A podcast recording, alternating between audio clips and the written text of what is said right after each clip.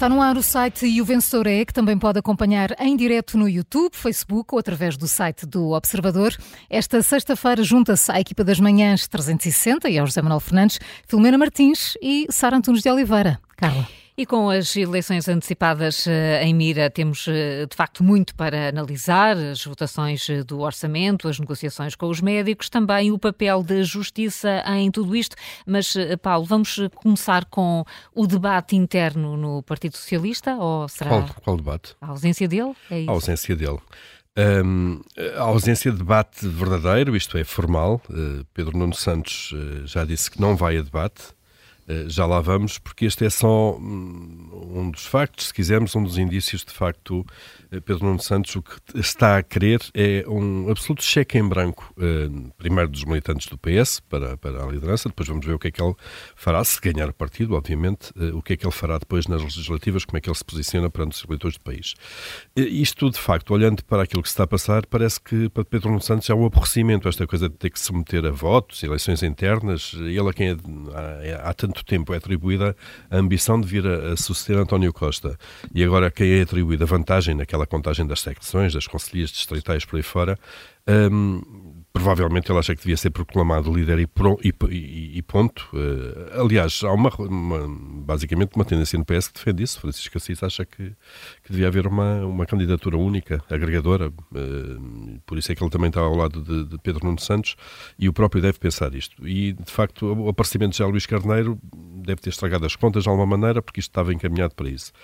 Porquê que, porquê que eu digo isto? Porque, de facto, eh, parece que o candidato não, não está disponível para esclarecer o que quer que seja, que seja de relevante e que Ele era diz importante. Que sim, diz que dá muitas entrevistas, que se encontra mas, com os militantes. Pois, é verdade, mas é assim, nas sim. entrevistas não esclarece a política preferencial de alianças. Hum. Já foi perguntado várias vezes sobre isso, de várias maneiras, na entrevista que deu à, à, à TV, TVI CNN há uns dias. Ao contrário de já Luís Carneiro, que já o fez. Já disse que eh, se o PS, se ele líder do PS, não ganhar eleições que viabilizam um, um governo do PSD. Pedro Nuno Santos não diz nada e fecha-se naquela coisa do mas eu estou aqui para ganhar, eu estou aqui para ganhar. Claro que está para ganhar, para ganhar o partido, depois para ganhar as legislativas. Todos estão ali para ganhar.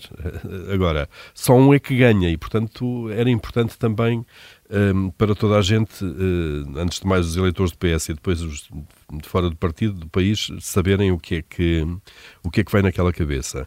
Não diz, e essa notícia está agora no Observador, o que é que fará o Orçamento de Estado que ele se prepara para votar uh, enquanto deputado.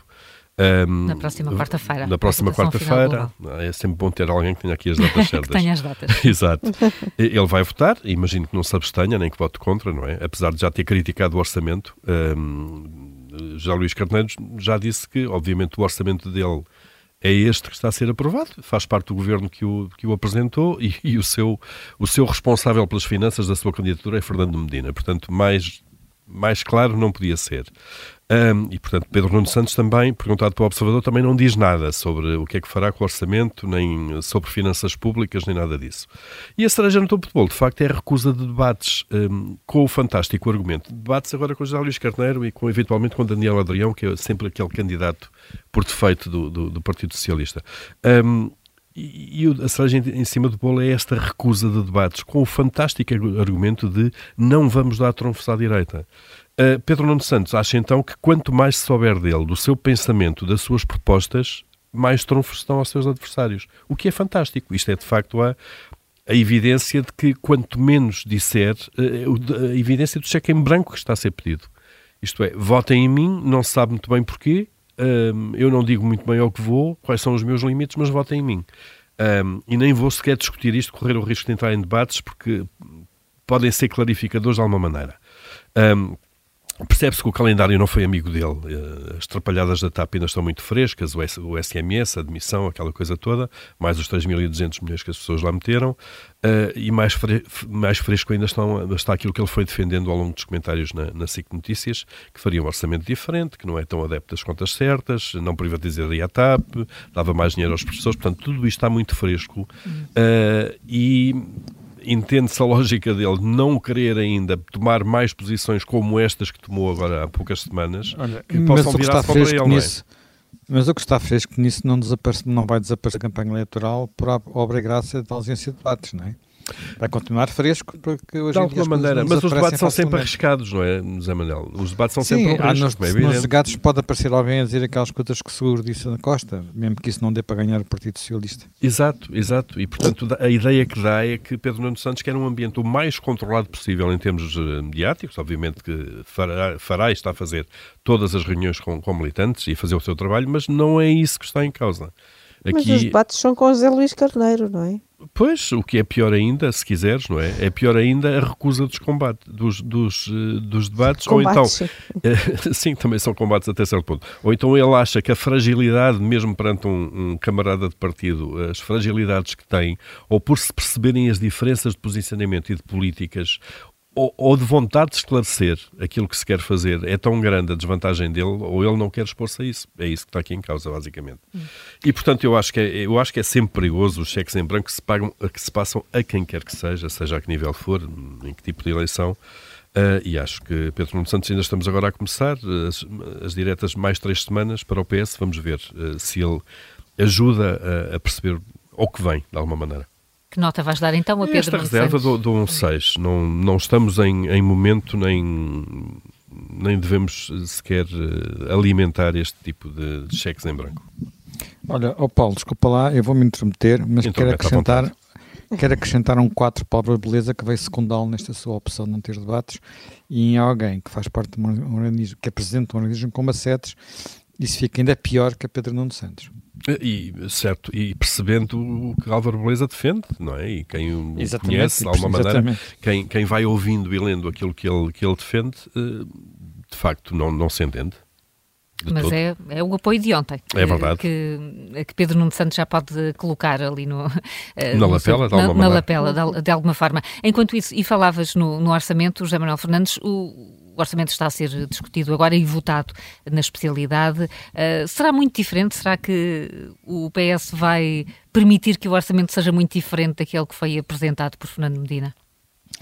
Eh, muito diferente nos, nos, seus números, nos seus números mais gordos, Nos não. grandes pilares, como dizia Nos grandes pilares, não. Mas, mas uh, cirurgicamente vão vir lá muitas, muitas medidas que não se percebe algumas porque é que estavam no orçamento, e outras porque é que o PS não anunciou antes, e outras porque é que agora é tudo feito uh, nesta altura, a não ser pensando que vamos ter eleições daqui por uns meses, não é? Refiro-me a quê? Refiro-me ao IUC. eu, eu, eu, tinha previsto que o IUC ia cair, porque o IUC era uma medida tão impopular que um governo tão atento às sondagens, não, provavelmente, mesmo em plenitude de funções, era capaz de deixar cair o IUC como o governo não está em plenitude de funções, deixa o PS cair o IUC para não ter que arrastar essa, essa cruz na campanha eleitoral. Uh, mas não deixa de ser curioso que, além do IUC, surjam outras medidas uh, a ser votadas no orçamento e que vão quase todas no mesmo sentido. Por exemplo, vai ser recuperada a medida dos pequenos almoços uh, fornecidos pelas escolas às crianças de famílias mais desfavorecidas. Algo que era que fazia parte de um compromisso do Partido Socialista. Não foi o ano passado, não foi há dois anos, não foi há três anos, foi em 2017, no tempo da geringonça, uh, um compromisso entre o PS e o Bloco de Esquerda. E agora é recuperado há umas semanas das eleições. Outra medida que também uh, andava por aí a ser muito falada, que é subsídios de renda a professores, que algumas câmaras estão já a dar para fixar os professores, também vai, vai aparecer no Orçamento de Estado para ver se se resolvem alguns destes problemas de colocação que tanto afligem uh, o arranque das aulas. Estas, estas alterações introduzidas custarão uh, mais de 150 milhões de euros. O PS diz que não, não é importante, uh, está dentro da folga, está dentro das trocos. medidas, são trocos, e são 150 milhões de euros que talvez valham menos espinhas na, campanha, na próxima campanha eleitoral, o que acontecerá seguramente com a história do, do, do IUC e talvez possa também acontecer com algumas das outras medidas. Hum. Se isto fosse tudo resultado de políticas mais coerentes, uh, isto, apesar de tudo, mereceria uma nota positiva. Uh, como isto parece ser basicamente eleitoralismo, eu não resisto a dar uma nota negativa. Não, como está hoje aqui a, connosco a é, é Filomena, e portanto nós podemos prever o pior, eu vou-me ficar por um generoso 8. Não, olha que te enganas, olha que não, olha que não, José Manuel. um 8, um 8, José Manuel, é isso, ficou, um 8. Já, já vamos uh, deixar a surpresa para o fim, uh, uh, Sara, porque ainda estamos aqui a, enfim, o, o, o governo está a arrumar a casa, há negociações, houve negociações com os médicos, e afinal, em que é que ficamos, Sara? E afinal surgiu aqui um argumento um bocadinho estranho Uh, ontem houve mais uma reunião com os médicos, é mais uma reunião em 19 meses de negociações. 19 meses uh, sem ser possível chegar a um acordo. E percebemos ontem que não há mais, mais uma vez um acordo, sobretudo por causa dos aumentos salariais. Uh, o governo recusa chegar às metas definidas pelos sindicatos, os sindicatos recusam reduzir mais. Mas aquilo que me chamou a atenção é que uh, ontem o governo deixou cair pontos sobre os quais até já havia um acordo.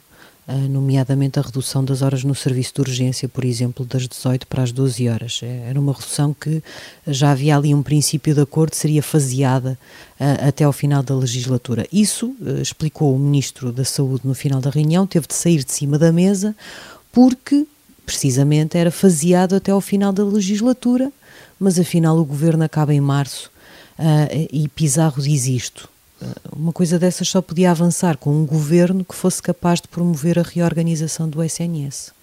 Só que este governo acaba em março. Isto tem dois problemas, não é? No limite, todas as grandes decisões e até algumas pequenas de, de um governo têm impacto no seguinte e nos seguintes, não é? E ninguém paralisa, nenhum governo paralisa a pensar se depois vai funcionar no governo a seguir, não é? Porque senão o país paralisava, nada disto funcionava, até por uma razão simples. Muitas dessas medidas podem simplesmente ser revertidas pelo governo seguinte se o governo seguinte não concordar. E Pizarro sabe muito bem disso, se lembrar que foi o governo de António Costa que reverteu, por exemplo, as 35 horas para as 35 horas semanais, a, a, a, reverteu das 40 para as 35, quando foi governo em 2016, era aliás uma, uma promessa uh, de campanha. E, portanto, nada disso faz sentido. Pelo contrário, medidas como aumentos salariais, que Pizarro mantém em cima da mesa nas negociações, uh, já são mais difíceis de reverter, não é? Depois é possível fazer cortes e tal, com sobretaxas, mas revertê-las não é possível. E sobre isso Pizarro não tem nenhum problema de pensar se o governo, que pode sair das eleições de março, vai concordar ou vai saber gerir esses aumentos salariais. Isso já não é um problema. Mas depois mais um detalhe é que quando Pizarro diz isto só podia ser feito por um governo capaz de promover a reorganização do SNS, eu presumo que Manuel Pizarro esteja a falar de um governo PS e temo que o ministro não tenha percebido que, dito assim, parece chantagem, não é? Assim, os médicos já ficam a saber que se em março votarem bem, talvez aquelas medidas sobre as quais já havia um princípio de acordo voltem para cima da mesa. Se votarem mal, votarem mal é porque votaram num governo que não vai ser capaz de o fazer e bem podem esquecer uh, uh, essa evolução. Nada disto faz sentido. O ministro não, não esteve bem e, portanto, é um 7. Um para... oh, Deixa-me só acrescentar aqui uma sim, nota, sim. apesar de tudo. Eu devo dizer-te que eh, compreendo a, toda a argumentação da Sara, mas devo dizer que tenho que receava que o governo chegasse a, rapidamente a um acordo com os médicos com muito impacto no futuro, também por causa de ter eleições à vista. Mas pensando um bocadinho melhor, acho que o governo não, tem essa, não, não está com essa pressão, porque quando chegarmos a janeiro, o, o, o conta quilómetros da, da, das horas extraordinárias volta a zero e, portanto, não vai voltar a haver estas cartas de escusa uh, durante os primeiros meses, portanto, não vai haver este pesadelo nas urgências nesta, nesta formulação, haverá outros em nos primeiros meses do ano. Melhor. E, portanto, até março não há, não há, este, não há isto que a gente neste caso das urgências que estamos a negociar todos os dias, portanto, se calhar pode-se passar sem, claro. sem, sem, este acordo.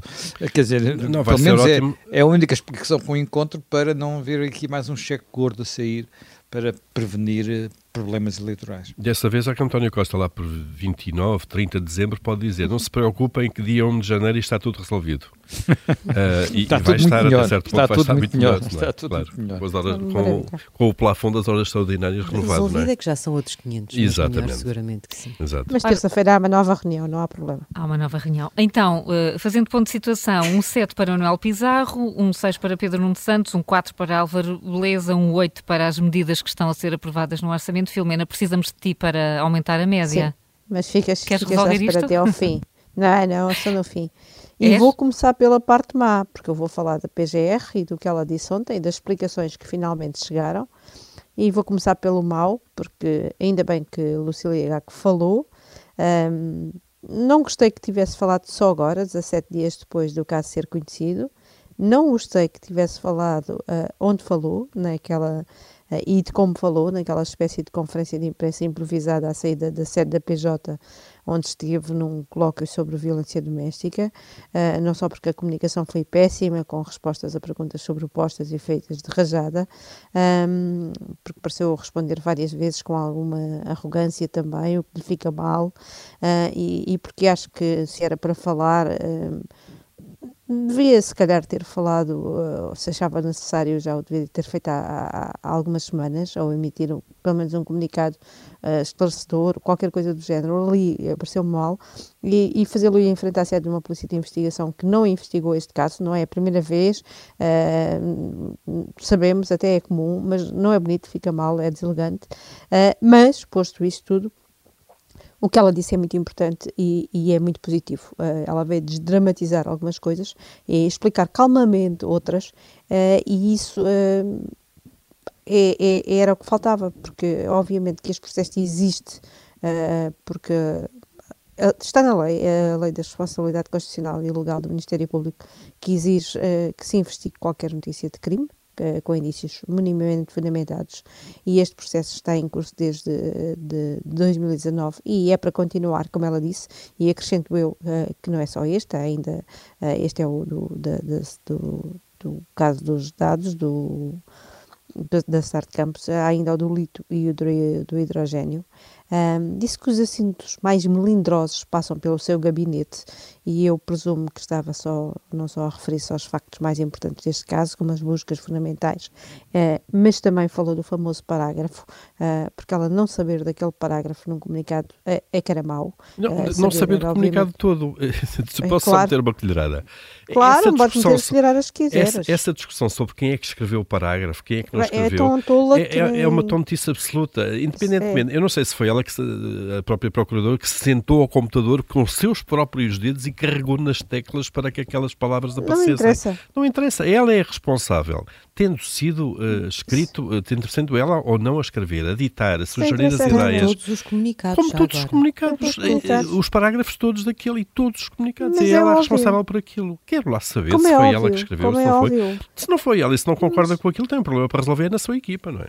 Claro, mas é óbvio. Então, mas, eh, como era óbvio, uh, quando aquele comunicado saísse cá para fora, depois do que se sabia, 10 minutos depois, qualquer uh, qualquer órgão de comunicação social, a começar pelo nosso, presumo que estaria a perguntar à, à PGR, então, e o Primeiro-Ministro está ou não, há indícios sobre ele ou não, tendo em conta o número de vezes que o nome dele estava referido na, na, naquele, naquela coisa. Hum. Portanto, haveria sempre uma explicação da PGR depois, ainda bem que estava lá e evitou que nós fizéssemos perguntas e todos os outros meios espero que também. Além disso, Falou da ida à Belém, eu nunca achei estranha a ida dela à Belém, nunca, nunca vi um caso aqui, ou um problema da separação de poderes. Um, pensei sempre que era uma forma, aliás, logo quando aconteceu, de a própria dar informação sobre um caso de extrema gravidade para a estabilidade das instâncias democráticas uh, do país, como Mas acabou por se confirmar. Desculpa? Mas qual informação? Que informação? É para apenas dizer que se, não, informação, eh, é espero que não, que não tenha sido informação, informação confidencial. Informação se tratava Mas de não pode dar informação. Não pode dar Ela informação. não pode dar informação, pode dizer que se tratou de um caso uh, que envolvia uh, ministros e, e, envolvia o primeiro-ministro. Isso então, pode dizer. Isso estaria num comunicado, não é? Ser chamado. Estaria, e ela pode dizer, aliás, eu lembro. O argumento de que é normal, porque foi o Presidente da República que a nomeou, ainda é pior. Não, mas esse argumento eu não concordo com ele, mas lembro. Porque a nomeia tem privilégios em relação ao acesso à informação? Não, isso é, isso é uma explicação com a qual eu não concordo, mas lembro, e lembro várias vezes, que quando foi o caso Casa Pia, Souto Moura foi chamado por Sampaio, não uma vez, mas muitas, dado o alarme social do processo. Hum. E, portanto, a, a, explicação que eu, que eu acho absolutamente pouco razoável e sobre a qual ela não falou foi. Hum, obviamente não devia ser ela a falar sobre isso e não podia ser ela a falar sobre isso, é se uh, se o Presidente dizer, dizer se foi Costa, se o Presidente lhe disse se foi António Costa ou não, uh, que lá foi. Isso é uma explicação que ela nunca pode dizer, essa só pode uh, dizer o Presidente ou não, uh, e, e, o próprio António Costa. Filomena, temos que terminar Podes eh, Então concluir. pronto, além Sim. disso, eu também acho que obviamente ela uh, não tem qualquer responsabilidade uh, nesta uh, crise política e muito menos tinha de estar a pensar nisso, era o que faltava a ela ou qualquer procurador ter responsabilidade quando avança para a investigação de um caso, ao Ministério Público. Hum. Um, e portanto, não se está aqui a pensar quando se avança para um caso, quando há indícios criminais, no que é que isto vai acontecer ou deixa de acontecer, porque a partir daí deixando de se investigar casos, sabendo que, olha, isto vai acabar com admissão ou com um problema qualquer. O que, o que importa aqui é se há ou não indícios criminais. E o que importa aqui é saber se há indícios criminais, se há, há, se hum. não existem, isso não vai dar em nada, os tribunais decidirão daqui para a frente. Portanto, a partir daí, me pareceram-me que todas as, as explicações que foram dadas Uh, apesar do sítio não ser para mim o ideal e a forma como foram hum. dados não ter sido a ideal, uh, foram importantes e foram relevantes. Uh, e que e, se traduz então em que nota? Uma nota simpática de um 12, um 12 por ser sexta-feira, apesar do hum. frio. Eu quero só. Bem, um 12, um, um 12 é muito importante. Eu quero só uh, dizer-vos que uh, vocês erraram em não estar hoje, em não vir aqui ao estúdio hoje, porque acabámos de receber um simpático saco com muitos pastéis de nata e não foi o Paulo Ferreira a trazer desta vez. Não fui eu. eu acho que Como é que é? Um eu não tenho vida... direito a nada, nada, Desculpa. nada. Não estão eles... aqui, não estão Calma. aqui. Eles têm um tempo de vida longo. Podem, por favor, creio que era também para as pessoas que participaram hoje. É relativo. Era, era, de vida é relativo. Não se despachem, não. Existe é o que eu vos digo. uma copa, uh, até com frigorífico, por favor. Não me digam que não, vamos, perdem-se a caminho. Eles devem vir quentinhos. Não sei bem. Despachem-se. O vencedor é, é que já, já passou, já passou da hora, mas amanhã também uh, vamos, ter, vamos ter notas depois do Jornal das Eu até 10. fui positiva. pois foste. Então vamos esperar por ti. Até, uh, até segunda-feira. Bom fim de semana.